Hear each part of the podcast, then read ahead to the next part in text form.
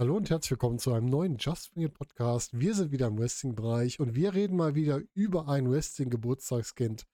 Wir haben noch Oktober und für dieses Wrestling-Geburtstagskind hat der heutige Gast sich jemand ausgesucht. Und zwar sprechen wir heute über We Are Replay und damit ihr wisst, wer sich das ausgesucht hat, wollen wir auch direkt mal unseren Gast oder jetzt schon zum dritten Mal Mitstreiter begrüßen, nämlich den guten Faster Mudo. Mudo, grüß dich. Hallo lieber Volker, hallo liebe ZuhörerInnen, schön, dass ich da sein darf. Freut mich sehr. Und er gendert wieder perfekt, so wie wir ihn kennen. Ich freue mich mal wieder, wenn du dabei bist. Wie ist einer, der es kann? Ja, Mensch. Alle kämpfen damit und du hast es schon voll drauf. Finde ich gut. Ja, ich versuche mein Bestes, ja. Ja, und wir haben uns das letzte Mal sogar endlich mal live gesehen beim Catch Grand Prix bei der WXW. Das stimmt, ja. ja. Letztes Mal, dass wir hier über ein Wrestling Boots Kind gesprochen haben, war Alexa Bliss im August. Und seitdem ist ja einiges an Wrestling passiert. Lass uns doch einfach mal ein bisschen über den Catch Grand Prix sprechen und wie das für dich war, dieses Turnier. Eigentlich war es ja auf mehrere Tage angesetzt, musste dann aufgrund der noch nicht fertigen Turbinen alle runtergekürzt werden auf einen Tag plus Inner Circle. Und deswegen hattest du dann direkt zwei Matches an einem Tag. Wie war denn für dich generell der Catch Grand Prix so vom Feeling her? Also es war natürlich äh, genauso für uns wie auch für die Fans wahrscheinlich sehr, sehr schade, dass die vier Tage nicht funktioniert haben. Ähm, mhm. Am Ende natürlich cool, dass die WXW trotzdem noch irgendeine Lösung gefunden hat, wenigstens äh, eben dieses Blitzturnier anzubieten. Mhm. Ähm, und am Ende, ja, sind natürlich viele Paarungen nicht zustande gekommen, ähm, die ja schon angekündigt waren. Ja, die beiden Gruppen standen ja eigentlich schon fest. Ja, richtig. Ähm, das ist natürlich schade aber immer noch das Beste draus gemacht irgendwie. Und äh, die, die Luisa Alberts Halle ist ja von der Location her äh, ein ebenbürtiger Ersatz zur Turbinenhalle, also ganz anders vom Stil, aber mhm. ähm, ich denke, das hat schon mal gepasst für das äh, für den Catch Grand Prix. Und das Match mit Steffi war natürlich eine schöne Sache, ähm, dass ich derjenige sein durfte, der direkt ihr Comeback auf großer Bühne ähm, mit ihr bestreitet. Und dann das Match mit Axel danach, mein erstes Ambition-Match, wo ich schon sehr, sehr lange darauf hingefiebert habe, mal diese Matchart ähm, wresteln zu dürfen. Und mit Axel auch da der perfekte Gegner. Ähm, also es war für mich eine sehr runde Sache, das Turnier, und hat mega Spaß gemacht. Ja, ist doch schön zu hören, dass es dir gefallen hat. Ja, Ambition-Match. Ich muss sagen, ich habe vor Ambition immer nur auf Tape gesehen, weil die Shows ja meist an einem Karat oder Tag Team League Wochenende irgendwann nachmittags waren. Da war ich dann nie da. Und habe es auf Tape nie so toll empfunden. Aber jetzt, wo ich euer Match gesehen habe, habe ich mir gedacht, ja, so ein Ambition-Turnier könnte ich mir auch mal angucken. Dein Stil passt ja auch unheimlich gut in Ambition rein, ne? Ah, es freut mich natürlich, dass es äh, live dann so gut bei dir ankam.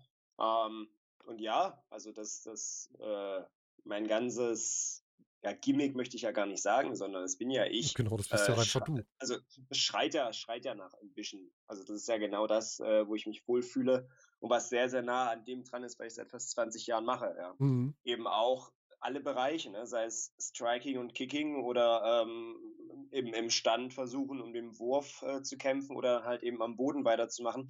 Das sind ja genau die Disziplinen, die in meiner Kampfkunst im Tongelmudo auch alle bedient werden. Ja. Die mhm. Kicks sind ja immer so ein bisschen mein, mein Aushängeschild, aber man vergisst ja, dass ich auch seit 20 Jahren äh, Festhalten, Submissions und Würfe äh, trainiere und lehre. Ja. Ja, und ich glaube, viele haben es jetzt auch gesehen, äh, wie gut das alles aussieht, auch bei dir und wie gut das halt in den bisschen reinpasst. Und ja, ich rechne fest damit, wenn dann mal ein bisschen Turnier, wenn wir noch mal die Ehre haben im nächsten Jahr, dass wir dich dann auch da drin sehen, hoffe ich zumindest. Weil das würde gut passen. Ja, da bin ich ganz optimistisch, dass das äh, sowohl stattfindet als auch äh, mit meiner Beteiligung dann sein wird. Davon ja. gehe ich jetzt schon einfach mal aus. Ja, dann wollen wir das doch genauso einfach mal festhalten. Ne? WXW weiß das wahrscheinlich eh schon, dass sie das mit dir zusammen machen wollen. Und wir halten sie jetzt für uns auch noch fest. Wenn du jetzt zurückblickst auf die vier Tage waren es, glaube ich, die es sonst sein sollten, auf welche Match, also welche Matchpaarung hattest du dich besonders gefreut aus der ursprünglichen Gruppe?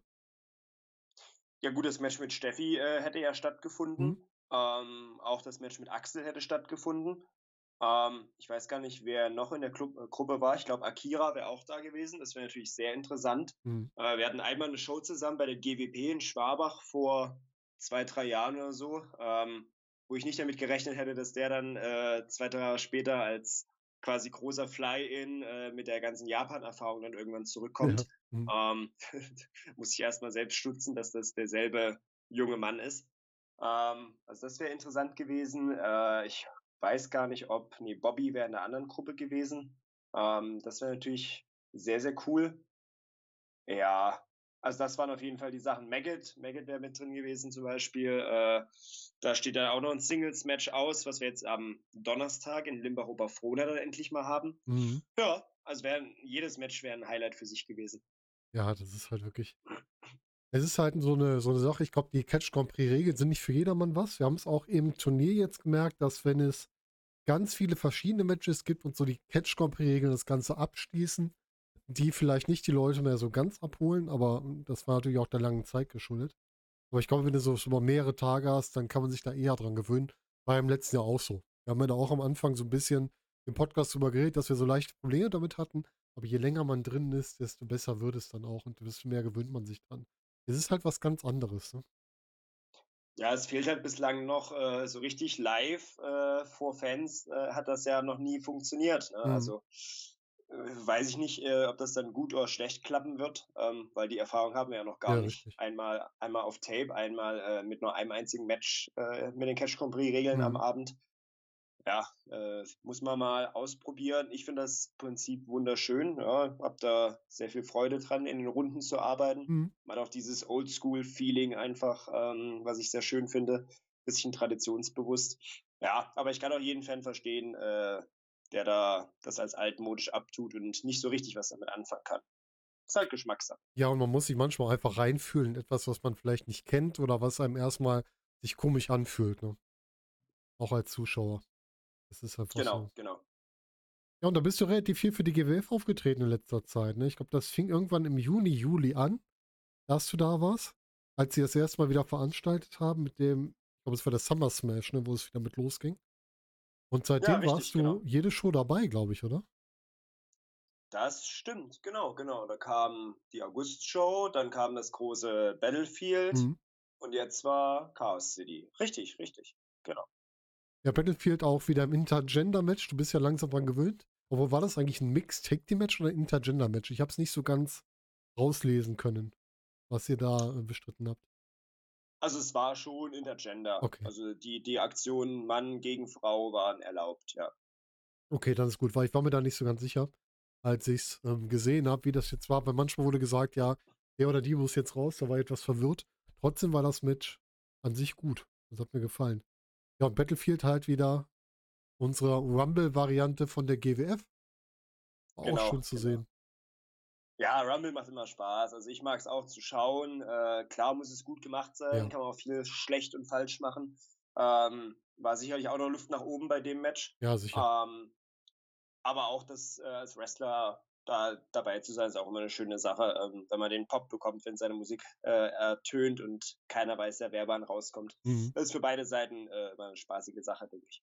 Ja, und GWF hatte halt einfach an dem Battlefield-Abend so ein Ge ja, das für einen genutzt oder einen schlechten Tag. Also technisch lief es ja nicht so sauber alles und das war halt einfach mal so eine Show, wo man sagen muss, wahrscheinlich das Beste draus gemacht aus der etwas schwierigen Situation über den Abend hinaus. Ja, Technik, Technik ist immer ein großer Faktor, leider, ja. Ja. Ja, und da warst du jetzt nochmal bei der GWF, jetzt gerade vor, wir nehmen das am 19.10., noch vor zwei Tagen beim äh, Chaos City in dem Fourway ja, wieder. richtig, richtig, ja, ja. Ja, und da hast du auch nochmal gezeigt, was so in dir steckt und das gegen, ja, ich würde mal sagen, es sind ja jetzt mittlerweile, ich glaube, Kevin Lazar ist so jemand, der schon sehr lange für die GWF antritt. Mike DiVecchio ist auch schon länger dabei. Und du und Endakare seid jetzt immer mal wieder dabei. Und ja, war auch noch mal ein nettes Match. Wie war es für dich? Ja, hat sehr viel Spaß gemacht. Äh, also Kevin und Ender haben ja noch äh, eine recht überschaubare Erfahrung. Mhm. Ähm, und dafür sind die echt auf einem guten Weg, die beiden. Und äh, Mike D und ich sind, was ich auch festgestellt habe, erschreckenderweise gleich alt. Also wenn ich ihn sehe, der ist doppelt so breit wie ich und springt trotzdem genauso hoch. Mhm. Aber wir sind äh, ziemlich gleich alt und haben unsere Karrieren ziemlich ähnlich äh, begonnen. So. Ähm, da gibt es viele Parallelen. Und es war eine gute Chemie. Ja, ähm, ich denke, das wurde ganz gut vom Publikum angenommen. Und ähm, es ist immer nicht so einfach, so ein Fourway ähm, zu kämpfen mit Leuten, zu denen man jetzt nicht so wirklich Bezug hat. Mhm. Wenn da jetzt nicht so eine Story irgendwie dahinter ist. Ähm, aber ich glaube, dafür war es völlig in Ordnung. Das war halt so ein Showcase Fourway, ne? Alle dürfen sich zeigen. Ohne große genau. Geschichte, aber das ist auch mal ganz gut. Ja, da bist du noch angetreten für die GWP wieder, für die UKWA. Also du warst viel unterwegs in den letzten Wochen und Monaten. Ja, ich konnte mein, äh, einen Rekord für mich aufstellen mit äh, zwölf Matches im September. Äh, die Zahl habe ich auch noch nicht erreicht vorher. Und das in dem quasi ähm, Post, in dem Post-Corona-Zeitraum, wenn man es so nennen möchte, wo Mhm. es so langsam wieder losgeht. Ähm, sehr cool. Also bin ich sehr, sehr froh, dass das, äh, das Wrestling Deutschland jetzt wieder so am Start ist, so viele Möglichkeiten haben, zu haben, äh, auftreten zu können. Gerade jetzt auch die vier Tage Osttour, die jetzt anstehen. Ähm, das sind alles so Sachen, die vielleicht vor ein, zwei Jahren selbstverständlich waren. Also für mich Mhm. noch nicht, weil wenn man nicht mit der WXW arbeitet, dann hat man keine vier Shows am Stück auf vier Tage verteilt. Mhm. Ähm, und jetzt äh, weiß man das noch viel, viel mehr zu schätzen. Ich freue mich sehr drauf, ja. Gerade in meiner Heimat. Ja, das kann ich verstehen. Ihr fragt am Donnerstag an, ne, am 21. Und dann Genau. bis, bis Sonntag, glaube ich, bis Sonntag, Sonntag durch. Ne? genau. Mhm. mhm. Und der Abschluss ist bei mir in Leipzig. Ach, ja. das ist doch schön. Nicht nur Heimspiel, sondern auch kurzer Heimweg nach der letzten Show. Das ist ja auch gut. Oh ja, oh ja, genau. Bisschen was anderes, als jedes Mal von Oberhausen zurückfahren zu müssen. Ne? Ja, ja, ja, am nächsten Tag und so weiter. Und ähm, ja, eine halbe Stunde Heimfahrt einmal durch die Stadt ist völlig ausreichend. Ja, das kann ich total verstehen. Ja, ich bin gespannt. Den Podcast hier für alle, die hören, ihr hört den wahrscheinlich jetzt gerade an dem Samstag der Osttour, wie Mudo so schön gesagt hat. Am 23.10. kommt der nämlich raus. Das heißt, ihr könnt dann noch ähm, ganz entspannt, ich denke mal eine Woche später, wenn ich es richtig gelesen habe, kommen dann die ganzen Shows auf WXW Genau. Also könnt ihr da ganz entspannt nachschauen. Übers Halloween-Wochenende gibt es da einiges zu sehen. Absolut, ja. Die kommen in sehr hoher Frequenz dann auf WX genau. Das ist sehr schön. Und vielleicht hört ihr den Podcast ja gerade auf dem Weg nach Dresden, äh, wo ihr euch gleich das Match von mir und Peter Tihani anschaut. Oh, ist auch eine schöne Paarung. Ja, gab es auch noch nicht als Singles-Match. Ähm, bin sehr gespannt, ja. Ich muss bei Peter Tiani immer an den äh, jungen Will Osprey denken, irgendwie. Kommt Das, das passt, ja. Ja. Ja, auf Ich- jeden Fall. Jedes Mal, wenn ich ihn sehe, da kommt mir Will Osprey im Kopf. Aber wenn er sich so entwickelt, warum nicht? Also, wrestlerisch wäre das schon richtig gut. Aber der ist ja auch schon, der ist ja noch gar nicht so lange dabei, ne? Peter Tiani, wenn ich mich nicht irre. Ach, der ist unfassbar jung, ja. Der Ja. ist, glaube ich, 20 oder 21. Ja, ähm, und für das Alter schon die Erfahrung, also oder die Qualität zu haben, ähm, die machen sehr viel richtig da in Ungarn. Dovo Mhm. und Icarus in der Ausbildung. Also da Ja. sind sehr, sehr viele gute Leute. Und da kann man auch direkt zu, äh, zu sagen, Leute, wenn ihr mal was von denen direkt sehen wollt, die Passion Pro Shows, die könnt ihr auch, ich überlege gerade, wo kann man die denn abonnieren? Teilweise kann man sie bei YouTube sehen, die erste ist, glaube ich, frei. Und die anderen, Ja, die anderen äh, auf irgendeinem äh, ja, Video-on-Demand-Portal. einfach äh, mal googeln. genau. Passion Pro. genau. Da findet ihr die. Ich weiß jetzt gerade auch nicht so genau. Aber die sind wirklich gut. Also mir, ich habe die zweite komplett geschaut. Hat mir gut gefallen. Da sieht man ein paar Talente, die man so noch gar nicht kennt. Ja, ja, verbunden mit äh, absoluten Topstars, ne? Richtig. Tristan Archer, Axel Tischer etc. Ja, genau. Ähm, sehr, sehr coole Karte auf jeden Fall. Ja, also das lohnt sich auch, immer mal reinzuschauen. Gut, das zu unserem kleinen Rückblick. Und jetzt wollen wir natürlich zu unserem Hauptthema kommen. Wir wollen heute über eine Wrestlerin sprechen, die auch schon seit ein paar Jahren mittlerweile im Geschäft ist, aber trotzdem noch Richtung ist. Und zwar wollen wir heute über Rhea Ripley sprechen. Udo, du hattest die Wahl, wen du gerne haben möchtest zum Oktober Wrestling Geburtstagskind. Du hast dich für Rhea Ripley entschieden. Warum wolltest du gerne über Rhea Ripley sprechen?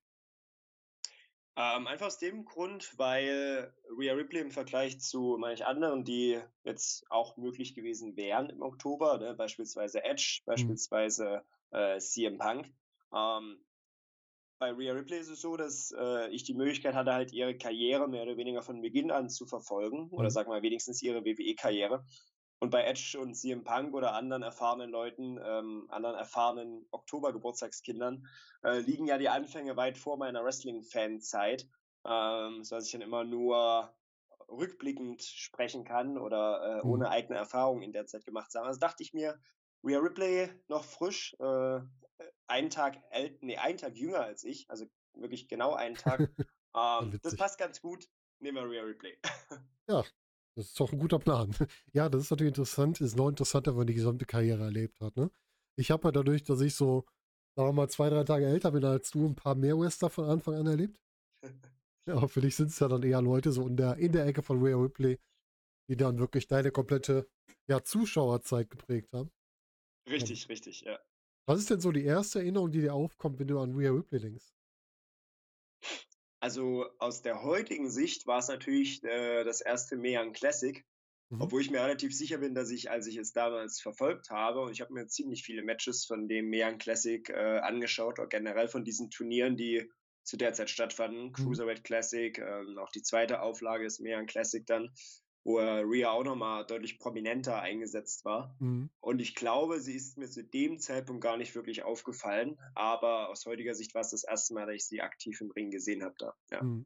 Zu der Zeit war sie auch noch im Grunde eine von, von vielen. Ne? Da war sie jetzt noch nicht so auffällig, wie sie heute genau. ist. Und sie war sehr, sehr, Anführungsstrichen, ich sage wirklich in Anführungsstrichen normal, weil sie sah halt aus wie so die Standard-Wrestler, die du aus einer Indie-Show aus Australien oder sonst wo holst und dann so ein Turnier mit reinnimmst.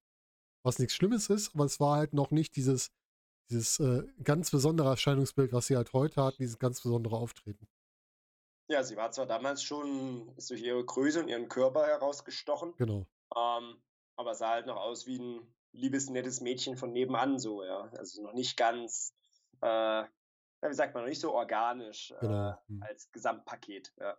Ja, und mittlerweile hat es da ja deutlich mehr gebildet. Aber lasst uns mal über die Anfänge, über sie selber sprechen. Rhea Ripley ist bekannt unter dem, ja, besonders in ihrer Nachbarschaft unter dem bürgerlichen Namen äh, Demi Bennett. Kommt gebürtig aus Adelaide, Australien und hat jetzt mittlerweile vor acht Jahren ihr In-Ring-Debüt gefeiert, aber in Australien da noch, also eher im kleineren Bereich. Und wurde dann schwerpunktmäßig zu ihrem jetzigen Stand im WWE Performance Center trainiert von Sarah Amato. Und ist, glaube ich, sie die einzige, die es bis jetzt geschafft hat. Ich glaube, die einzige Wrestlerin, die bis jetzt sowohl den NXT-Titel als auch den NXT UK-Titel als auch einen Titel im Main Roster hatte. Also da schon einen besonderen Punkt gesetzt. Liiert ist sie seit 2019 mit Dimitri Action Jackson, ist auch ein Wrestler. Ein Wrestler, den man, der scheinbar in der ähm, denke mal, bei, bei den Dudleys trainiert hat, was ich bei seinem Instagram da recherchieren konnte. Und der auch schon ein Match bei AEW Dark hatte. Also ein Take Team Match, oh. wo er angetreten ist. Und zwar, ich gucke mal. Das habe ich noch gar nicht mitbekommen. Da siehst du mal. der ist einmal angetreten. Zusammen mit Storm Thomas. Ich kenne ihn jetzt nicht, aber gegen die Best Friends. Das ist aber schon einige Zeit her. Wann war das denn? Steht das hier irgendwo? Ah, weiß ich jetzt gar nicht. Datum steht jetzt nicht dran. Auf jeden Fall hat er da mal ein Dark Match. Aber sehr interessant, ja. Interessant. Ja. Und die beiden haben gemeinsam so einen kleinen YouTube-Kanal, wo die halt auch schon mal zusammen trainieren oder Fragen beantworten. Mit dem Namen Brutality in Action. Da sind auch schon mal andere Wrestler, die man vielleicht kennt. Da war jetzt vor ein paar Wochen auch äh, der ehemalige Bronson Reed, der damit trainiert hat. Also auch da kann man schon mal was wiederfinden von ihm. Ansonsten ist er mir aber auch noch überhaupt nicht großartig ähm, ins Gedächtnis kommen. Also ich kenne ihn nicht. Ich habe selbst das IW Dark Match, das war mir auch überhaupt nicht bewusst, dass er das hatte. Ich habe es halt gesehen. Aber er sagt mir von, von sich aus nichts. Aber er wirkt sehr, sehr lustig und sympathisch in den Videos, die die beiden zusammen gemacht haben. Das muss man sagen. Ja, und Rhea Ripley ist halt so eine Sportskanone, ne? Die betreibt alles Mögliche. Also jetzt wahrscheinlich mit der WWE nicht mehr so viel. Aber hat lange neben dem Wrestling auch Schwimmsport betrieben, Karate betrieben, Rugby, Netball und Fußball. Weißt du, was Netball ist? Äh, ich habe so, ich habe was im Kopf dazu, aber äh, bin mir auch nicht hundertprozentig sicher. Irgendein neuer Trendsport, sicherlich. Ich habe zuerst gedacht, ähm, bei Netball hatte ich direkt Lacrosse im Kopf, aber das ist ja was ganz anderes. Und ähm, das ist, ja, ja, ja. Das hat, glaube ich, nichts damit zu tun. Nee, genau. Und ich gucke jetzt gerade mal ob ich dazu irgendwas sehe. Aber wenn du Netball suchst, kriegst du erstmal Basketballbilder. Das sieht irgendwie aus wie Basketball. Ein bisschen. Australisches Netball, ja. Es hat ein bisschen was vom Basketballspiel, wie es aussieht. Ja, scheint die äh, australische Variante zu ja. sein. Ähm, ja, gut, okay. Auf jeden Fall ist sie in unheimlich vielen Sportarten unterwegs und das musst du erstmal schaffen.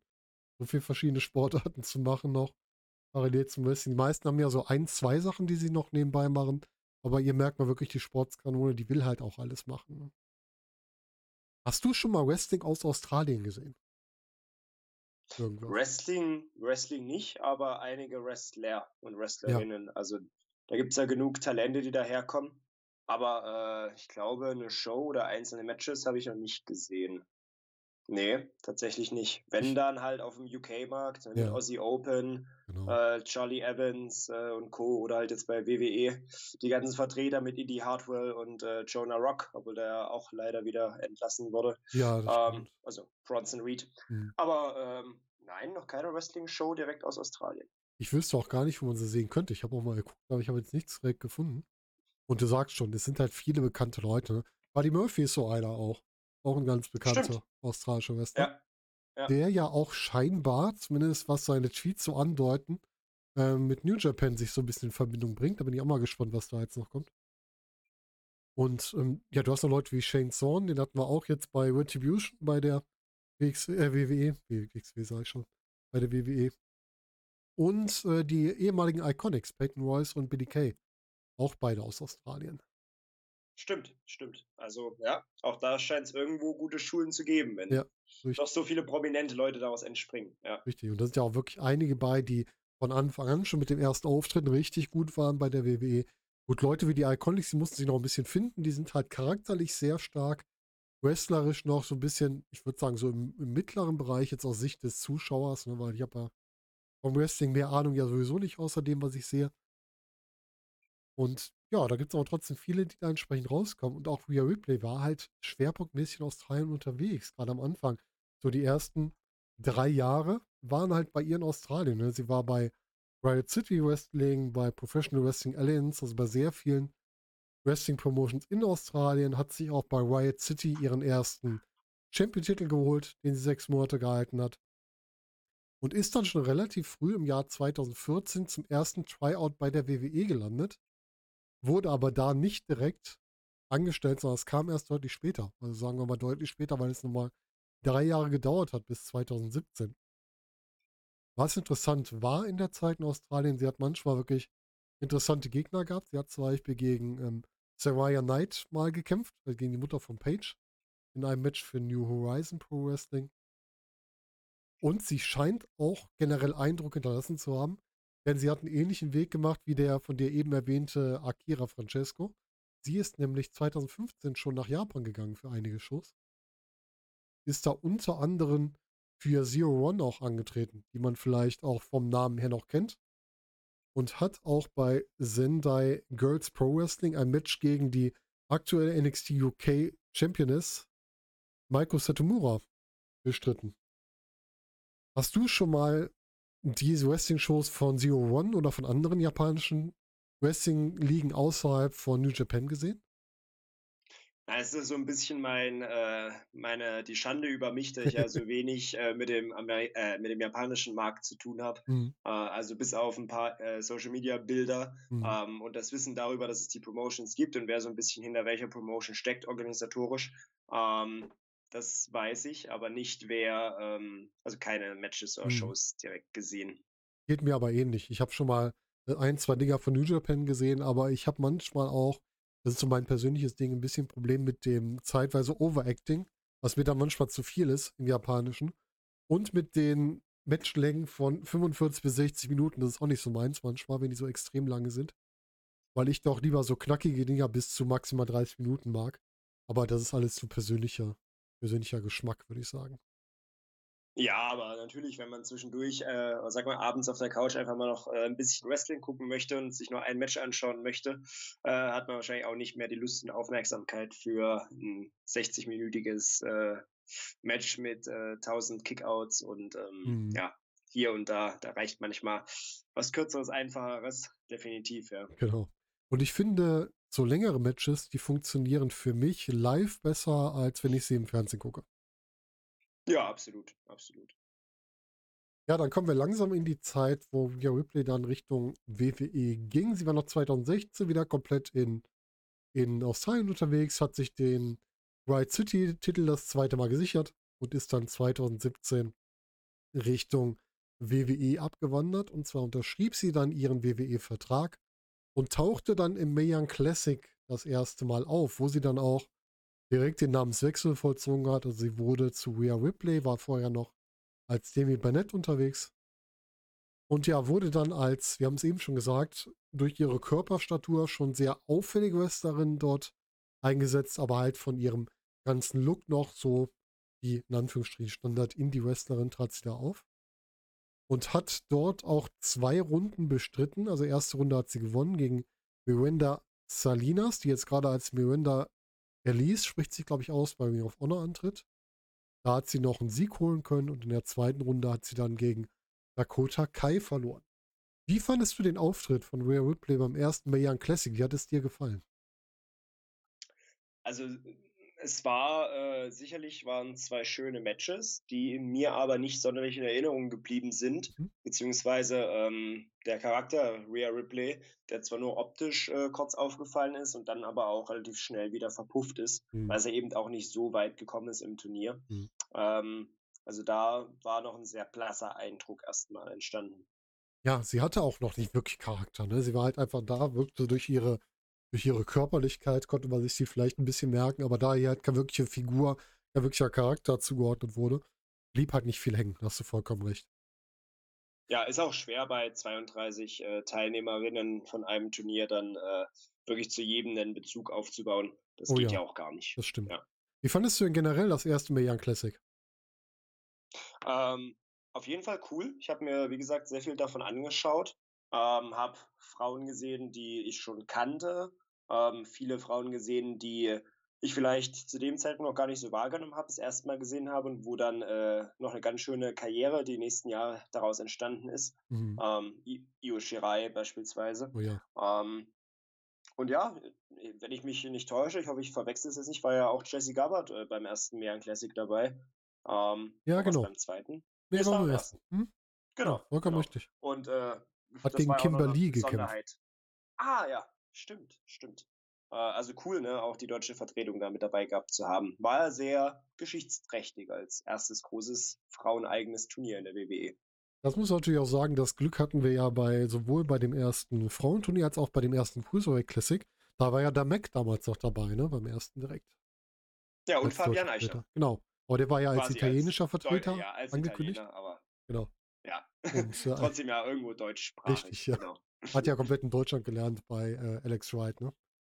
Soweit ich weiß. Genau, ist ja auch in Südtirol groß geworden. Das ist ja, ähm, also seine Muttersprache ist, wenn ich mich nicht täusche, auch Deutsch, nicht ah, Italienisch. Okay. Hm. Jawohl, dann nur, damit man alle Länder vertreten hat, einfach mal auf seine, ja, einfach nur auf die Herkunft runter aufs, nach Italien gesetzt. Aber auch ja, auf dem Papier ist es Italien. Ja, ja genau, richtig.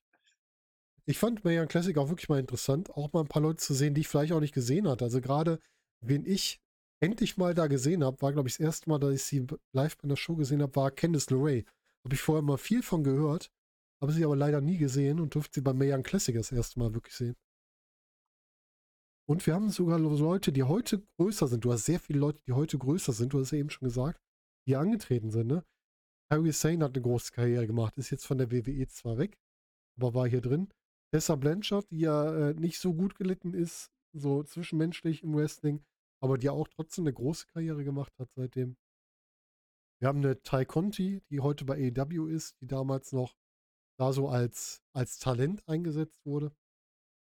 Und dann auch halt gestandene Leute wie eine Mercedes Martinez, die ja immer wieder überall in Turnieren dabei ist. Und jetzt gerade bei, weiß gar nicht, war es bei Impact oder war es bei NWA, wo sie ein Turnier gewonnen hat? Ich weiß es gar nicht so genau. Sie hat gerade irgendwo noch ein Turnier gewonnen. Ja, das äh, ja. ja habe ich jetzt auch gar nicht auf dem Schirm, aber stimmt, ja. Ah, es waren viele, äh, viele interessante Namen ja, dabei. Auch äh, Ayesha Raymond, äh, ehemalige GWF Women's Championess. Mhm. Äh, Tony Storm als erster großer Auftritt ja. Äh, auf der WWE-Bühne. Gleiches gilt für Piper Niven, ne, jetzt als ja, ehemalige Bekleidung von ähm, von Eva Marie in den Main-Shows. Mit dem perfekten uh, Wrestling-Namen Doodrop, wo man immer denkt, ja, könnte auch eine furchtbar. Musikrichtung sein. Furchtbar, ja. ja. Und Kelly Ray zum Beispiel auch. Ja. ja. Die längste amtierende NXT UK Champion ist. Das stimmt, ja. Wahrscheinlich äh, nicht allzu schwer, aber. ja, auch durch die Corona-Zeit natürlich. Eben, eben. Ja. Und natürlich Leute wie Shayna Baszler und auch eine Serena Deep, die für mich mittlerweile zu den besten Wrestlerinnen der Welt, glaube ich, gehört ja so wirklich immer tolle Sachen raushaut, ja bei AEW, bei NWA unterwegs. Also richtig gute Leute, die da drin waren. Ja, aber wie du schon sagst, Rhea Ripley da noch ein bisschen untergegangen, ist dann auch quasi im Performance Center in Anführungsstrichen verschwunden. Das heißt, sie ist dann wirklich ins Training gegangen, dann wurde ihr Charakter weiterentwickelt, sie wurde weiterentwickelt und tauchte dann im nächsten Jahr beim Mae Young Classic wieder auf. Und zwar ging es dann wieder in die Turnierform, ist dann in Runde 1 gegen MJ Jenkins angetreten, heute als Monica Jenkins als Freelancer unterwegs. In der zweiten Runde konnte sie sich gegen Casey Catanzaro durchsetzen. Das ist die Partnerin von Ricochet, die auch mal bei ähm, American Ninja Warrior war. Und dann auch noch im Viertelfinale gegen Tegan Knox. Und im Halbfinale musste sich dann Io Shirai geschlagen geben und entsprechend da dann wieder die Segel streichen. Wie fandest du denn das zweite Mae Classic Turnier von Rhea Ripley, diesmal im neuen Design quasi? Ja, man sieht ja rückblickend, wie da ähm, Rhea sich Stück für Stück mehr zu dem Charakter entwickelt, äh, den sie jetzt repräsentiert. Da war sie quasi auf dem Weg, aber noch lange nicht angekommen, ne, mhm. ne, weil allein schon optisch äh, zwar mehr in die ja, etwas düstere Richtung, aber noch nicht äh, in dem Maße, wie es jetzt der Fall ist. Ähm, aber seitdem ist sie schon mir deutlich mehr im Gedächtnis geblieben. Mhm. Ähm, auch noch nicht zu 100 Prozent. Also ich hätte jetzt sicherlich nicht nach dem Turnier ähm, drei Wochen später sagen können, ähm, was ich jetzt an Rhea Ripley gut oder schlecht finde. Mhm. Äh, dafür war es immer noch zu wenig vom Eindruck her. Äh, aber das war auf jeden Fall ein Turnier, was ja auch genauso gut besetzt war und wo sie ja dann schon sehr prominent äh, platziert wurde. Genau, alleine bis zum Halbfinale zu kommen, war ja schon ein Zeichen, dass man mit ihr was anfangen wollte, dass man sie bis dahin gebracht hat. Und du hast aber trotzdem recht, sie hatte jetzt schon den Look, aber sie hatte noch nicht den Charakter dahinter. Das war, glaube ich, das Problem zu dem Zeitpunkt noch. Deswegen konnte man sich auch nicht so merken. Ne? Du hast sie zwar mehr im Kopf behalten, weil sie halt jetzt schon wirklich herausgestochen ist vom Look. Nicht nur von der Körperlichkeit, sondern auch vom Outfit und allem. Aber äh, der Charakter da hinten war noch nicht ausgeformt und der kam erst danach.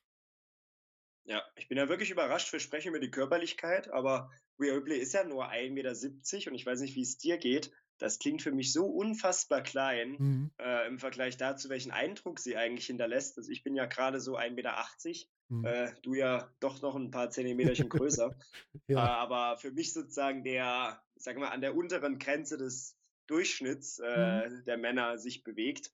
Äh, dachte ich dann, wenn Rhea Ripley vor mir steht, dass ich nach oben schauen muss und dann äh, 1,70, aber ja doch nochmal ein großes Ticken kleiner ist als ich.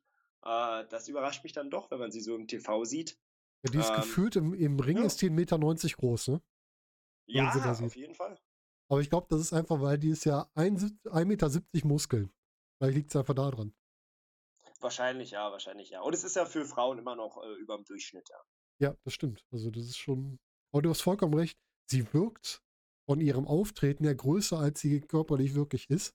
Das finde ich immer wieder interessant, wenn man sowas mal hat. Ne? Wir haben ja auch das Gegenstück gemeint, dass sie da mit, mit Raquel Gonzalez angetreten ist zuletzt. Und ich weiß gar nicht, wie groß die ist. Die ist ja auch eine, jetzt keine kleine Frau, aber ich glaube, die wirkt auch größer, als sie eigentlich ist. Bin ich mir nicht ganz sicher, aber ich glaube, da ist das ein ähnlicher Fall, dass sie gar nicht so groß ist, wie es immer wirkt. Ja, aber, aber auf jeden Fall noch mal ein bisschen größer als Rhea Ripley. Ja, ja genau. Äh, sie ist schon 1,83, ja. Oh, das ist ja schon eigentlich schon eine ordentliche Größe, ne?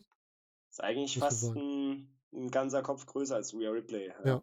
Und für Frauen, glaube ich, auch, auch sagen, über dem Schnitt. Das, äh, mhm. Ja, deutlich über dem Schnitt. Und äh, Rhea tritt natürlich aber auch mit äh, unglaublichen Absätzen äh, an ihren Stiefeln auf. Ich denke, das macht auch noch mal einiges aus dann. Stimmt, ja, da habe ich noch gar nicht so drauf geachtet, ne? Stimmt. Er hat ja immer die es sind ja, sind ja fast in die Richtung Plateauschuhe. Ja. Sind auch wieder. Ich denke mal, das trägt seinen Teil dazu bei. Ja. Soll wahrscheinlich auch so sein, dass sie entsprechend da entsprechend die Größe auch darstellen soll. Ne? Ah, also eben, eine eben. Michael ja. Gonzalez ist fast so groß wie Jesse Gabbard. Die ist bei 1,86 gelistet aktuell. Oh, okay. Hm. Das ist vielleicht ein paar Zentimeter dazu gemogelt. So viel größer als ich ist Jesse gar nicht. Das ist halt auch so, ne? Man kann sie Wert nicht immer so ganz glauben. Ja, ja. Ja, zweites Major Classic. Für sie wieder schon größerer Erfolg als das erste, aber ihr erster großer Erfolg sollte danach folgen, denn sie war danach Teil des NXT UK Women's Title Tournament, wo ich mich direkt gefragt habe, ist ja schön, dass wir ein NXT UK Women's Title Tournament machen, aber wir haben gar nicht so viele NXT, äh, also UK Talents da drin, ne? Es waren relativ viele, die halt auch außerhalb der USA waren, die an teilge teilgenommen haben. Äh, außer USA, außerhalb von England waren, die daran teilgenommen haben. Wahrscheinlich einfach, weil man diese Dichte überhaupt nicht hatte. Dass man da nur britische oder Leute aus Großbritannien, Damen aus Großbritannien reinnehmen konnte. Aber trotzdem hat sie da ein richtig gutes Turnier abgeleistet. Sie hat dort in Runde 1 äh, Xia Brookside, die Tochter von Robbie Brookside, besiegt. Im Halbfinale, ich weiß gar nicht, ob das eine geplante Story war oder ob es das so ergeben hat, ist sie dann wieder gegen Dakota Kai angetreten. Gegen die hatte sie noch im ersten Mayan Classic in der zweiten Runde verloren und hat hier das Halbfinale dann gewonnen. Und ja, Finale, du hast sie eben schon erwähnt, Tony Storm. Unsere lang, ne, langjährige kann ich gar nicht sagen, unsere gefühlt ewig lange WXW-Championess, die hier dann gegen sie das Finale bestritten hat. Und hier konnte dann auch Rhea Ripley das Finale gewinnen und sich damit nach Buddy Murphy als zweite Person aus Australien als WWE Championess, also hier in dem Fall NXT UK Championess, platzieren und präsentieren. Wie fandest du denn ihren Auftritte in dem NXT UK Turnier? Ich habe das NXT UK Turnier tatsächlich gar nicht äh, so intensiv verfolgt und äh, habe dann das Finale gesehen zwischen ihr und Tony, wo Tony ja der absolute Favorit war, das muss man einfach sagen, mhm. weil äh, für den UK-Markt äh, war Rhea Ripley sicherlich mit, äh, also sicherlich die unprominenteste fast schon, ja, sicherlich mhm. durch Mae Classic, äh, durch die beiden Teilnahmen äh, innerhalb des WWE-Kosmos gut platziert. Aber sie war ja im Vergleich zu fast allen anderen Teilne Teilnehmerinnen äh, nie in den Indies äh, in, auf dem UK-Markt unterwegs. Mhm. Wenn du da Leute hast wie Tony Storm, Millie McKenzie, Ginny, Isla Dawn, Dakota Kai, Nia Samuels, Sia Brookside, alles Leute, die ähm, etabliert sind auf dem UK-Markt. Auch Dakota Kai als Neuseeländerin mhm. ähm, war ja auch bei Progress und so weiter aktiv. Ähm, das ist schon eine Hausnummer, dann eben Rhea Ripley den Titel zu geben, ähm, weil ich denke, jeder damit gerechnet hat, dass Tony als Aushängeschild etabliert wird. Ja. Und für mich war es auch so, dass ich dann wirklich da der Moment war, als ich äh, Ripley dann das erste Mal so richtig, richtig wahrgenommen habe und mich erinnert habe, ach, das war die, die da so in den Meeren Classics so und mhm. so aussah. Ach, okay, da kam dann erst der Rückschluss und dann für mich das endgültige Festsetzen in meinem Kopf zu dem Punkt dann. Auch witzig, ne? Wie man die Leute dann wieder ins Gedächtnis gerufen kriegt. Allein dadurch, dass man sie dann doch mal wieder sieht und dann, ah, okay, da war ja was. Was ich total schade finde bei dem Turnier, die haben gerade in der ersten Runde extrem kurze Matches. Und da war kein Match so, also eins war knapp über fünf Minuten, aber das war jetzt wirklich für ein Turnier, finde ich das immer sehr schade, wenn die Matches so extrem kurz sind. Also ich wünsche mir eigentlich, das ist auch wieder persönlicher Geschmack, so ein Turniermatch immer so um die zehn Minuten zumindest dann steigernd über die Runden. Aber die waren ja alle wirklich relativ kurz gehalten. Und das jetzt nicht zwingend, weil die alle in einer Show waren, sondern die Erstrundenmatches waren ja über zwei Shows verteilt. Das finde ich dann schade, wenn man den Damen dann nicht so viel Zeit gibt, wie sie eigentlich verdient haben, weil wenn du siehst, du hast die Leute alle benannt. Wir hatten Paarungen wie Ginny gegen Millie McKenzie. Wir hatten Dakota Kai gegen Ninja Samuels. Wir hatten Tony Storm gegen Isla Dawn und Rhea Ripley gegen Sia Brookside. Ich glaube, Sia Brookside war ja noch die unerfahrenste von denen, die unterwegs waren.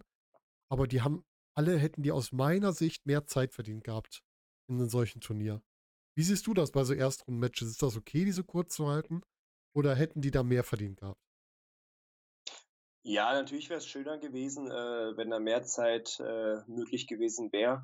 Ähm, aber da NXT UK ja da gerade im Aufbau war und ähm, es letztendlich eine TV-Produktion ist und da hast du mhm. nun mal bei TV-Produktionen immer deutlich kürzere Matches, bis auf eins, zwei. Wenn wir jetzt Raw uns anschauen, ne, sind äh, drei Viertel der Matches unter drei Minuten ähm, was es nicht unbedingt der Qualität gut tut. Mhm. Ähm, aber das ist das, wie ich das auch damals von Alex äh, gelernt habe, der mit seiner WCW-Erfahrung ähm, das auch aus dieser quasi TV-Produktionssicht immer gesehen hat. Ähm, halt lieber für das TV-Produkt äh, ein Vier-Minuten-Match, was knallt, als acht Minuten, wo die Hälfte davon nichts passiert. Ah, okay. Weil für die mhm. Leute, die in der Halle sind, ist das sicherlich spannend. Mhm. Ähm, auch mit zu fiebern, wenn irgendeine Situation einfach äh, dauert und äh, quasi ausgekostet wird.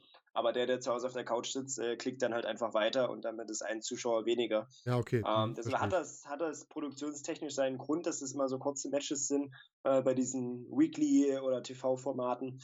Ähm, aber für das Produkt an sich, gerade für das Live-Publikum, wäre es natürlich schöner gewesen, da mindestens 10 Minuten hm. jedem Match zur Verfügung zu stellen. Das ist ja genau mein Argument, dass ich sage, ein 60 Minuten, 75 Minuten Match kann ich mir live eher angucken, als wenn es halt im TV läuft. Und gut, wenn die, wenn die ähm, Aufmerksamkeitsspanne hier noch deutlich kürzer ist, kann ich es natürlich nachvollziehen, ja. Gut, okay, unter der Argumentation kann ich das verstehen.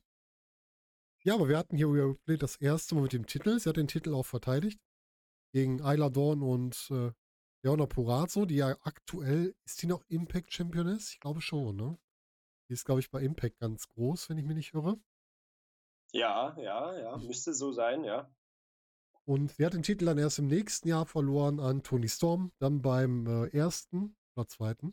War Blackpool der erste Pay-Per-View von NXT UK, war das jetzt zweite schon? Ich weiß das gar nicht mehr.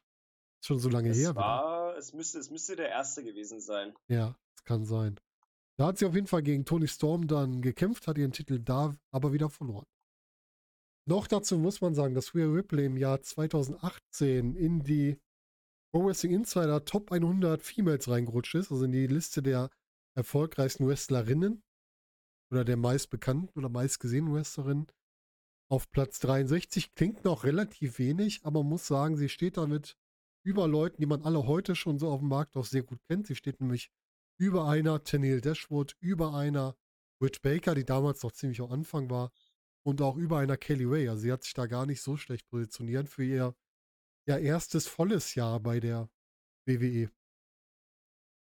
War Rhea Ripley hier jetzt an, der, an dem Punkt angekommen, wo du gesagt hast, ab da hat man sie im Kopf behalten, hat sich an sie erinnert oder war sie hier noch weiter im Aufbau, dass sie da noch mehr aus sich machen musste? Ich denke, das ist ein bisschen von mir abhängig gewesen, weil ich mhm. das NXT UK-Produkt nie so mega intensiv verfolgt habe. Mhm. Ähm, ich denke, hätte ich das gemacht, dann äh, wäre Rhea Ripley für mich persönlich schon deutlich etablierter gewesen. Ähm, so war es für mich noch alles äh, auf dem Weg nach oben und äh, ging dann erst bei NXT so richtig los. Mhm. Ähm, aber das kann für Leute, die NXT UK verfolgt haben, natürlich deutlich anders aussehen. Ja, klar. Ja, du sagst NXT wenn du sagst, du hast NXT ja mehr verfolgt, wie wirkte da für dich Rhea Ripley? Wie, wie hast du sie das erste Mal wahrgenommen, als sie zu NXT gekommen ist? Also ich weiß gar nicht mehr, was genau jetzt der erste Auftritt oder das erste mhm. Match war, ähm, was ich wahrgenommen hatte.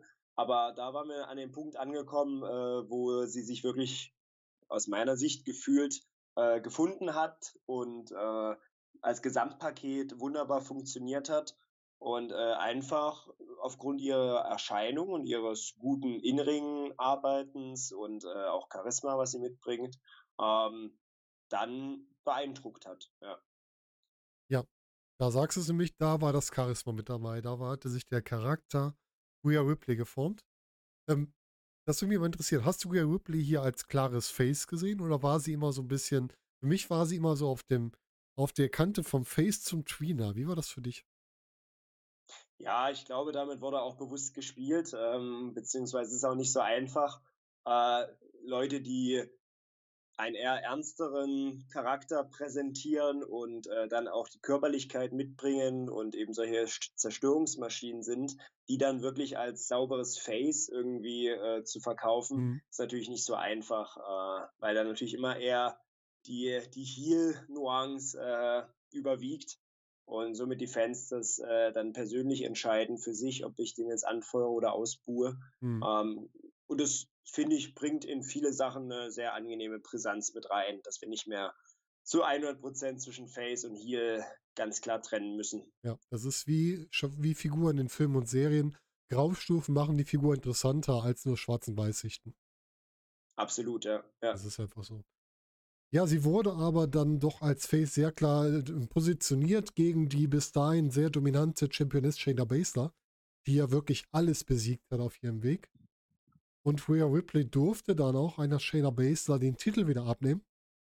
Und nicht nur, dass sie hier diese lange Regentschaft beendet hat, sie hat es auch geschafft, mit der Show, wo sie den Titel gewonnen hat, natürlich an der auch viele andere beteiligt waren, den äh, damals so inoffiziell angekündigten Wednesday Night War zwischen AEW und NXT das einzige Mal zu gewinnen. Es gab genau eine Show, bei der NXT mit den Quoten über AEW war und das war die, wo sowohl Rhea Ripley die er die Titel gewonnen hat, als auch Adam Cole noch ein großes Match hatte. Und da muss man sagen, da kann man ihr auch ein bisschen was zurechnen, würde ich behaupten. Ja, definitiv. Äh, ich bin gerade überrascht, rückblickend, das ist ja jetzt fast zwei Jahre her, ähm, dass wir da schon All Elite so am Start hatten. Ähm, mhm. Da vergeht die Zeit auch äh, gefühlt schneller, als es dann eigentlich war. Äh, hätte ich jetzt gar nicht gedacht, dass wir jetzt auch schon weit über zwei Jahre All Elite am Start haben. Unglaublich, ne? Ähm, das ist, das ist schon krass. Ja, und auf dem Weg dahin äh, war ja Rhea Ripley sogar mal im Royal Rumble dann schon, ohne bei NXT äh, so richtig angekommen zu sein oder als amtierende NXT UK Championess. Mhm. Ähm, weil, wenn ich mich nicht täusche, vor dem äh, ersten NXT UK Pay-Per-View. Uh, und dann uh, so Richtung Wargames-Match, ja, das erste Frauen-Wargames-Match, uh, wurde ja die Etablierung als Face immer, immer deutlicher. Da gab es auch das Survivor Series-Match, sehe ich gerade. Äh, ist dann zum Titelwechsel, also Titelgewinn von Rhea ging. Und das war dann äh, der Punkt, wo ich dann auch wirklich mit ihr mitgefiebert habe und sie äh, für mich dann ganz klar die Rolle des Faces eingenommen hat, weil es war ein richtig schöner Feel-Good-Moment, ähm, weil man bei ihr einfach merkt, dass sie dass sie das will, äh, dass sie in den Ring wirklich gehört und sich da wohlfühlt und äh, so viel mitbringt, so viel Leidenschaft an den Tag legt.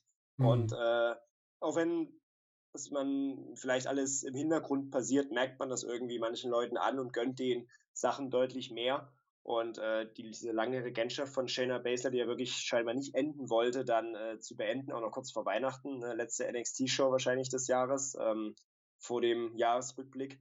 Äh, das war schon äh, ein sehr, sehr schöner Moment, als sie da in der Crowd gebadet ist. Ja, sehr eindrucksvoll. Aber du, du hast wirklich gute Matches noch genannt. Die habe ich jetzt überhaupt nicht direkt im Kopf gehabt, was sie zwischendurch noch alles gemacht hat. Ne? Wir hatten natürlich zu der Zeit die Survivor Series, wo NXT noch viel mehr mit einbezogen wurde, weil das ja in diesem Kampf mit AEW war. Und wo auch die Damen ja das Match für sich ähm, gewinnen durften.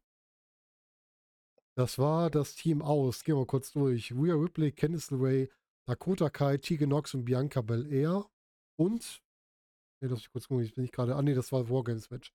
Bin ich gerade im falschen Match im Kopf. Wen hatten wir denn in dem Survivor Series Match mit drin? Da hatten wir, da hatten wir im Team NXT Bianca Belair, Candice ja. LeRae, Io Shirai, mhm. Tony Storm und Rhea Ripley. Genau. Ah, so rum war's, genau. Danke dir. Das hatte ich jetzt gerade nicht mehr so im Kopf. Ich hatte gerade das Wargames Match irgendwie im Kopf. Weil Wargames ja, Match ja, gab es ja diesen die, Turn. Genau, das ne? Team war, das Team war ähnlich. Ja. Genau. ja, stimmt. Moment, ich glaube, das Survivor Series war ja nach dem Wargames Match. Und man hat sich gewundert, warum treten denn jetzt welche, die im Wargames noch gegeneinander angetreten sind, jetzt auf einmal zusammen an? Richtig, so richtig. Es war, ja. also es war wirklich einen Tag später. Ja, genau. Series, ja. Ah, ähm, ja, sicherlich nicht ganz. Ja, vielleicht muss man, man muss die Produkte wahrscheinlich einfach äh, voneinander getrennt ein wenig betrachten mhm. und dann, äh, ja, solche Sachen muss man auch dann mal hinnehmen, aber äh, ganz logisch ist es natürlich dann doch nicht. War Rhea Ripley nicht sogar Captain des Survivor Series Teams? ich denke schon, schon, ne? ja. Gut ich glaube, möglich, sie, ja. sie hatte auch gesagt, ähm, hier bei dieser Show kommt es darauf an, dass wir die stärkste, also NXT als die stärkste Gruppierung darstellen und da hat sie sich halt alle dazu geholt, die dafür sorgen können, dass sie das Match gewinnen, egal ob Freund oder Feind. Ich glaube, so genau, hat sie das genau. erklärt. Das war schon wirklich gut. Und am Ende hat ja NXT diese Survivor Series Show dominiert. Ja. Total, ja. Leider nur da. Danach war NXT so ziemlich wieder raus. Man hat es halt da mal versucht. Und die danach, ich glaube, ich weiß gar nicht, ob die im letzten, nächsten Jahr noch dabei waren oder ob es dann schon gar nicht mehr dabei war. Fand ich sehr schade, weil ich fand es eigentlich ganz cool mit NXT auch noch dabei. Muss ich sagen. Ja, ja, auf jeden Fall. Auf jeden Fall. War halt mal was anderes, ne? Ja, und das Wargames-Match, du hast es schon angesprochen, war auch ein wirklich cooles Match, was man da sehen konnte. Und da gab es ja auch den großen Turn zwischen Dakota Kai und Tegan Nox, wo Dakota Kai geturnt ist. Und schöne Geschichten erzählt, hat auch Spaß gemacht, das zu sehen. Und da war Rhea Ripley halt auch immer vorne mit dabei. Und auch in dem Jahr hat es wieder in die Pro Wrestling Insider Top 100 geschafft. Und zwar diesmal um ja eine ganze Menge Plätze verbessert. Auf Platz 35 ist sie dann sogar angekommen. Das ist schon relativ weit oben. Sich damit gut positioniert. Ja, und dann gingen wir ins Jahr 2020. Da war sie erstmal, was auch was Besonderes ist, Teil von WWE, WWE 2K20. Hast du mal eins von den WWE 2K-Spielen gespielt? Ja, ich habe ähm, auf jeden Fall eine Zeit lang jedes Jahr mir das WWE-Spiel gekauft, mhm. auch als es dann zu äh, 2K äh, gekommen ist. Und ich habe mal irgendwann aufgehört, ich glaube 2020 habe ich nicht mehr im Schrank gehabt. Ich glaube 2019 oder 2018 war das letzte. Ich glaube 2020 war auch das, was so viele ähm, Fehler hatte, wo so viele super gemotzt haben über das Spiel. Ja, irgendwann hat es keinen Spaß mehr gemacht. Mhm. Äh, so ein bisschen wie FIFA, jedes Jahr das gleiche. Änderungen werden versprochen, am Ende mhm. kommen die doch nicht. Und vielleicht äh, im Fall der WWE-Spiele hat sich fast ein bisschen zurückentwickelt. Äh, das ist wirklich schade. Ja, finde ich auch total. Ja, und FIFA sagst du auch, ne, jedes Mal 60 Euro für einen neuen Kader und vielleicht zwei, drei neue Mechaniken, die dir nach der ersten Stunde spielen auch nicht mehr so groß auffallen. Da habe ich auch ein Problem mit mittlerweile. Kann ich vollkommen nachvollziehen. Ja, den NXT UK-Titel hat sie noch ein bisschen gehalten. Sie hatte gegen Tony Storm und Bianca Belair verteidigt und hat ihn dann auch in einem Match angesetzt bei WrestleMania 36 gegen Charlotte verteidigen sollen, hat ihn aber da verloren. Und da fand ich, gab es einen unangenehmen Bruch im Charakter Rhea Ripley. Das war nämlich der Bruch, wo Rhea Ripley danach angefangen hat zu weinen, was grundsätzlich nichts Schlechtes ist, aber was irgendwie für mich nicht ganz zu dem Charakter passte. Wie hast du das wahrgenommen? Erstmal das Match und dann die, die Nachwirkung. Ja, es war ja die erste große Show ohne Zuschauer ne, mit mhm. äh, WrestleMania 36. Und ähm, das war ja ein unfassbar gutes Match. Äh, wir waren alle noch nicht so richtig dran gewöhnt an äh, eine Show ohne Crowd. Das stimmt. Ein paar Monate später wussten wir nicht mehr, wie eine Show mit Crowd sich anfühlt. Ähm, da war es noch recht neu und äh, für die Voraussetzungen ein bombastisch gutes Match. Mhm. Äh, ob jetzt Charlotte Flair wirklich auf einmal hier NXT-Champion sein muss, äh, sei dahingestellt. Pusht sicherlich NXT nochmal als Brand. Äh, war vielleicht hilfreich im, also rückblickend war es nicht hilfreich, aber der Versuch war da, Die Idee war da, äh, ja. All Elite zu schlagen. Ja. Ähm, ja, vielleicht war der Versuch da, Rhea äh, noch mehr als Face-Over zu bringen, dass man noch mehr Empathie entwickelt. Mhm. Ähm, aber du hast völlig richtig gesagt, so richtig passend zum Charakter war es dann doch nicht. Leider nicht. Da hat man so ein bisschen, ich finde, da hat man dem Charakter eher ein bisschen geschadet. Sie hat es natürlich danach mit guten Matches wieder ausgeglichen. Sie hatte noch ein äh, Triple Threat Titel-Match zwischen äh, gegen Charlotte Flair, die dann noch Champion war, und Io Shirai, wo sich Io Shirai dann den Titel geholt hat. Und dann gab es nochmal das Match zwischen Rhea Ripley und Io Shirai. Und beides, ich glaube, von Dave Meltzer mit mindestens vier Sternen belegte Matches. Also sie hat schon gezeigt, dass sie mittlerweile an der Spitze von NXT angekommen war. Ja, definitiv, definitiv, ja. Und das in relativ kurzer Zeit, muss man sagen, ja. Ja. Ja, das erste Mal wirklich bei NXT war sie ja erst 2019. Ja. Also sie war zwar im Mae Young Classic, was viel nach NXT gespült hat, aber das richtig bei NXT war sie erst 2019, 2020 und hat sich da in der Zeit den Titel geholt und Top-Matches geliefert. Also da kann man wirklich nichts gegen sagen. Ja, und sie hat es auch in den Pro Wrestling Insider wieder weiter nach oben geschafft, ist bis auf Platz 11 geklettert in der Rangliste. Und das ist, glaube ich, schon ein großer Erfolg für so eine kurze Zeit bei der WWE oder generell im Mainstream Wrestling. Das ist schon wirklich ein krasser Aufstieg. Ja, absolut verdient, ja. Man mhm. hat das Problem, in Anführungszeichen Problem bei Rhea Ripley, was man sicherlich jetzt auch sieht, wenn wir jetzt äh, noch die letzten Monate betrachten, Richtung äh, 2021 dann hin. Ähm, so ein bisschen, ich nenne es mal das äh, Brock Lesnar-Syndrom, ähm, weil sie natürlich jemand ist, der, wenn sie auf einer Card steht, wenn sie bei einer Show ist oder eben, wenn mit ihr eine Storyline gemacht wird, ähm, das ist niemand, den du irgendwie so im Mittelfeld äh, einfach im Nichts verschwinden lassen kannst. Mhm. Sondern wenn du eine Rhea Ripley da hast, dann schreit dieser Charakter auch danach, äh, ganz, ganz oben mitzuspielen, aufgrund ihrer Erscheinung, aber aufgrund ihrer Leistung. Ähm, und ich hoffe mal, dass sich das auch in Zukunft noch so fortführt. Aber das zeigt sich so ein bisschen hier 2019, 2020, wo sie hinkommt, ist sie sofort Champion, füllt das gut aus, mhm. ohne Frage. Ähm, aber man stellt sich auch die Frage, geht es denn auch überhaupt anders? Äh, wahrscheinlich nicht so richtig organisch. Ja, oder du musst halt den Charakter viel, viel mehr Tiefe noch geben, damit du halt mehr erzählen kannst, ne? Ja, ja also ich meine jetzt nicht mal im negativen Sinne. Mhm. Ähm, aber ja, der Rhea Ripley irgendwie in unbedeutenden Matches oder äh, ah, okay. ein paar mhm. Jobs machen zu lassen, das, das funktioniert eben nicht. Nee, ja. das stimmt. Wenn sie, wenn sie da ist, dann spielt sie ganz oben mit. Weil sie halt auch einfach gut ist in dem, was sie tut. Sie hat zwar im Jahr, ich glaube 2021 waren bis jetzt so bei der WWE ihre in Anführungsstrichen schwächsten Matches, also nicht so viele Top-Matches wie im Jahr 2020, 2019. Aber die waren auch für mich alle nicht mies. Die waren halt ein bisschen schwächer, aber halt nicht wirklich schlecht, muss man dazu sagen. Aber lass uns mal auf 2021 kommen. Das ist ja jetzt so unser aktuelles Jahr. Wenn du an 2021 zurückdenkst und an Rhea Ripley denkst, was ist das Erste, was dir einfällt? Ja, der Royal Rumble auf jeden Fall, es auch mhm. chronologisch das erste war. Mhm. Ähm, und wir hatten, also ich war da unglaublich überrascht, obwohl es natürlich die logische Konsequenz war, dass wir ja das große Finale zwischen Bianca Belair und Rhea Ripley hatten und das halt eigentlich zwei bis dahin noch NXT-Wrestlerinnen waren mhm. ähm, und eben nicht äh, Main-Roster-Wrestlerinnen in diese Position gesetzt wurden, was ein sehr deutliches Zeichen für den nächsten ja, Generationswechsel fast in der Frauendivision bedeutet, nachdem die letzten großen NXT-Namen mit Becky, Sascha, Charlotte und Co. Äh, mittlerweile die absolute Spitze bilden und ähm, ich will nicht sagen am Ausklingen sind, aber sich vielleicht der eine oder andere schon satt gesehen hat an einer Charlotte. Glaube, das ähm, ist das Problem, ja, richtig. Ich denke, Becky, Becky und Sascha erfinden sich immer wieder neu. Bei. Charlotte mhm. äh, sehe ich das ein bisschen kritischer. Ich glaube, Charlotte ähm, ist doch seit NXT ist sie halt Charlotte Flair, mal als hier, mal als Face. Da hat sich nicht viel getan in der Zeit, ne? Ja, die, die Titel wechselten immer mal wieder, aber mhm. meistens war irgendein Titel über der Schulter, ja. Das ist quasi das Gimmick. Ja. Ähm, ja, schwierig. Und ein deutliches Zeichen, dass da Bianca Belair und Rhea Ripley die beiden waren, die den Rumble dominiert haben und am Ende auch das Match unter sich ausgemacht haben. Das war auf jeden Fall äh, das Erste, was mir im Gedächtnis blieb. Und dann ging es ja zügig Richtung ähm, Match gegen Asuka bei WrestleMania, äh, was ich ja, wo ich mir, da hatten wir ja schon mal bei der Review von mhm. WrestleMania drüber gesprochen, mir mehr erwartet hatte. Am ja. Ende war es ein grundsolides, gutes Match. Ähm, Storyline technisch vielleicht auch nicht so optimal gelaufen, dass da, ähm, obwohl sie nicht gewonnen hat, quasi genauso dann sich die Titelchance irgendwie ohne großen Match bei Raw vorbestritten zu haben mhm. bekommen hat. Ähm, okay, kann man so machen, äh, war vielleicht nicht ganz glücklich.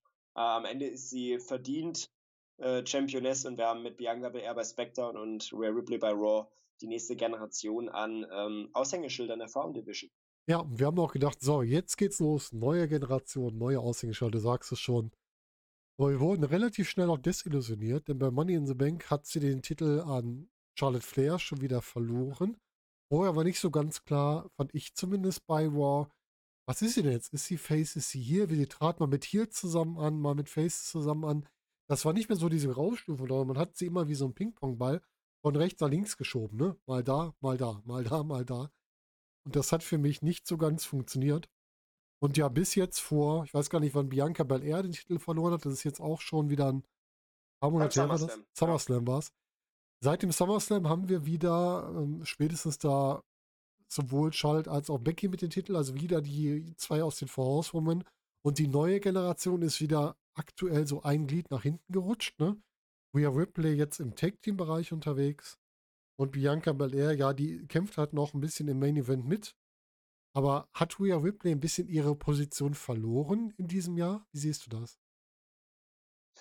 Ja, natürlich schon. Ne? Da sind wir bei dem Punkt, den ich eben angesprochen hatte. Ähm, wenn du Rhea Ripley als mit dieser Erscheinung, dieser Persönlichkeit nicht gerade im Titelgeschehen hast, ist die Frage, was du mit ihr machst. Mhm. Ähm, die Möglichkeit ist mal noch, äh, wie es zum Beispiel gerade mit Leuten wie Edge oder Seth Rollins passiert, die dann eben außerhalb äh, der Titel, äh, der Titelgeschehnisse eine spannende Fehde aufgrund irgendwelcher Story-Elemente haben. Ähm, aber wenn das nicht der Fall ist, gut, steckst du halt in ein Tech-Team, was unterhaltsam ist. Und ich glaube, das Tech-Team mit Nikki funktioniert ganz gut. Mhm. Äh, ich habe die letzten Wochen jetzt wenig WWE verfolgt, äh, habe den Titelgewinn nur schriftlich mitbekommen. Mhm. Ähm, aber ich denke, es ist eine akzeptable Lösung, ähm, sie trotzdem prominent darzustellen, äh, irgendwo noch äh, in den Köpfen zu behalten, aber nicht mehr zwingend immer im Titelgeschehen zu haben, um dann irgendwann einen frischen neuen Anlauf zu wagen. Mhm. Weil der muss definitiv noch kommen. Man hat jetzt mit Charlotte äh, so eine Art Nemesis von ihr, die ihr zweimal jeweils den Titel wieder abgenommen hat.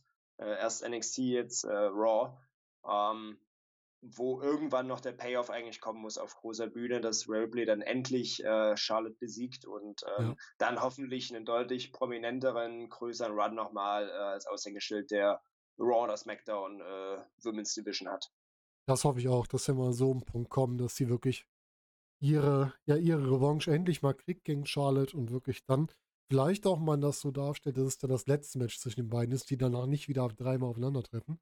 Dass das so das große Finale dann zwischen den beiden ist. Ja, Tag Team Titel, sie ist jetzt quasi da, ich sag jetzt mal geparkt mit äh, Nikki ASH zusammen.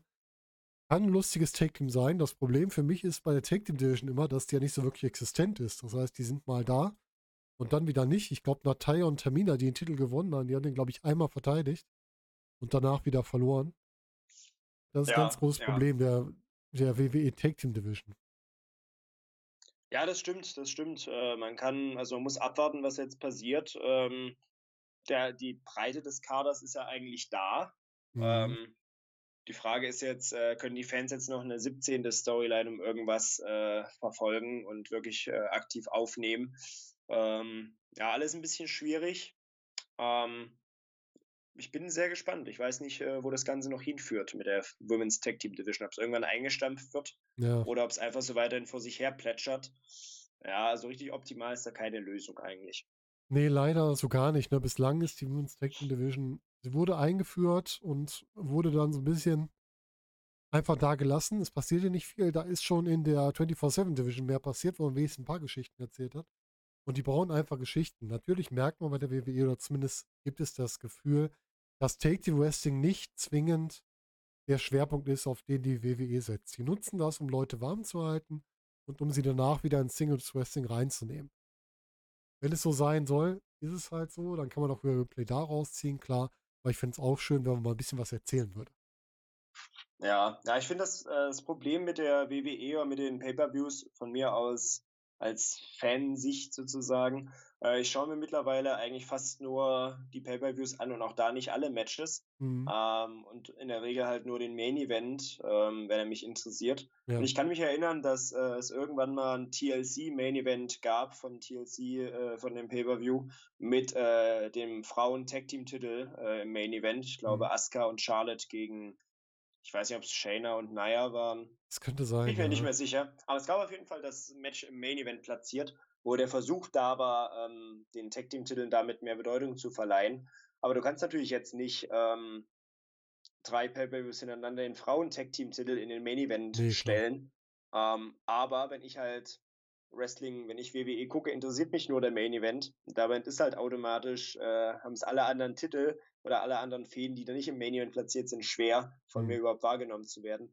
Also es ist so ein bisschen, ja, ich denke, die, die sich wirklich dafür interessieren wollen, für die WWE und für die Titel, die interessieren sich dann auch für die kleinen Fäden und mhm. kleinen, mhm. kleineren Matches auf der Card. Ähm, aber für den großen, ich nenne es mal Mainstream, innerhalb des Mainstreams, äh, spielt es dann leider keine Rolle, ja. Ja, es ist auch einfach, weil, äh, muss natürlich auch sagen, WWE bietet uns ja auch einfach viel, für mich persönlich zu viel, weil ich zu viele Stunden auch gar nicht verfolgen kann. Und ähm, innerhalb dessen aus meiner Sicht manchmal zu wenig Geschichten. Also ich erinnere mich um den Take-Team-Titel eigentlich wenig an Geschichten, weil auch das mit Charlotte und Asuka war ja eigentlich eine Geschichte zwischen Charlotte und Asuka, wo der Take-Team-Titel einfach mit reingeworfen wurde. Wir hatten ja keine Geschichte mit den anderen beiden, das ist ja das Verrückte. Aber gut, wer weiß, was sich da in diesem oder im nächsten Jahr noch ergibt. Vielleicht kommt ja noch ganz viel. Wir wissen es ja, ja wir sind gespannt. genau. Dann lass uns mal zurückblicken, jetzt insgesamt über die Jahre, die du Rhea Ripley verfolgt hast. Wie gefällt dir Rhea Ripley insgesamt? Ja, Rhea Ripley ist eines der perfektesten Gesamtpakete, die wir momentan haben. Ziemlich ähnlich wie Bianca Belair. Vom Auftreten her natürlich anders, ja, mit mehr Ecken, mit mehr Kanten noch. Ähm, wie wir schon festgestellt haben, schwankt manchmal äh, an der Grenze zwischen Heel und Face. Mhm. Äh, unterm Strich dann doch aber eher das Babyface. Was nicht so einfach ist, mal gut zu präsentieren, wenn das Babyface das dominante Monster ist. Mhm. Ähm, aber sie bringt eben alles mit, um aus der Masse herauszustechen, sei es Look, sei es Können, sei es Charakter und Charisma. Äh, und deshalb hoffe ich, dass die Geschichte noch lange nicht auserzählt ist, weil es ging jetzt sehr rasant nach oben, was äh, zu Recht passiert ist, mhm. was aber natürlich auch das Gefühl gibt, ähm, dass obwohl wir Rhea Ripley vielleicht erst zwei Jahre wirklich im, auf der ganz großen Bühne betrachten können, dass wir das Gefühl haben, doch schon sehr viel von ihr gesehen zu haben. Äh, ich hoffe, dass noch nicht alle Geschichten auserzählt sind. Äh, ich denke, dass ihr die Zukunft gehört. Äh, verdient hätte sie es, weil sie, wie gesagt, auch jemand ist, der irgendwas ausstrahlt, für mhm. meines Erachtens, dass äh, man Empathie für sie hat, dass man ihr Sachen gönnt. Ähm, das ist nicht bei allen der Fall. Und äh, deshalb hoffe ich, dass es noch ganz weit da oben an der Spitze so weitergehen kann. Ja, da bin ich bei dir. Ich finde, Replay gehört nach oben. Du hast Bianca BR genannt. Das sind so zwei der neuen Generationen, die man oben positionieren sollte. Und man muss halt auch wirklich langsam mal Nachfolger aufbauen. Ne? Weil eine Charles Flair, ja, die wird noch gepusht, bis sie den Rekord ihres Vaters irgendwann einstellt. Aber die Zeiten sind auch irgendwann, gehen die auch langsam vorbei oder gehen raus. Man muss jetzt schon den Nachwuchs in Anführungsstrichen aufbauen und dort positionieren. Und ich glaube, eine Rhea Ripley, eine du schon gesagt hast, Bianca ja, das sind Leute, die kannst du da positionieren. Rhea Ripley ist gerade mal 25. Die hat noch 10, 15 wirklich Top-Jahre vor sich, die sie noch leisten kann. Und ähm, ich möchte noch ganz viel von ihr sehen. Und ich wäre auch ein Fan davon, wenn sie wirklich die große Position der WWE einnimmt. Und falls dem nicht so ist, vielleicht sehen wir sie auch mal woanders. Ich bin gespannt drauf. Wo würdest du Rhea Ripley gerne noch sehen, wenn es nicht nur bei der WWE ist? Ja, ich denke, in dem Weg Spering äh, funktioniert eine Rhea Ripley mindestens genauso gut. Oh ja. ähm, ja cool. Also ja, All Elite verfolge ich äh, immer noch zu wenig, um da mhm. aussagekräftig zu sein zum Frauenroster. Japan verfolge ich zu wenig. Äh, wäre für sie sicherlich alles interessant, mhm. aber ähm, mal so ein großer Indie-Auftritt in Deutschland oder sagen wir mal äh, im europäischen Raum, von mir aus auch in Großbritannien bei Progress etc., ähm, das wäre für mich äh, eine sehr, sehr schöne Sache, das mit zu betrachten.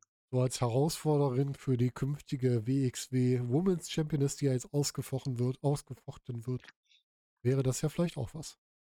Gut vorstellen. Definitiv, definitiv. Oder auch, äh, wenn wir in ein paar Jahren äh, an dem Punkt sind, dass vielleicht Intergender-Matches noch mehr zur Realität gehören, mhm. ist natürlich Rhea Ripley auch jemand, äh, der ohne jegliche Frage Intergender-Matches glaubhaft oh ja. arbeiten kann.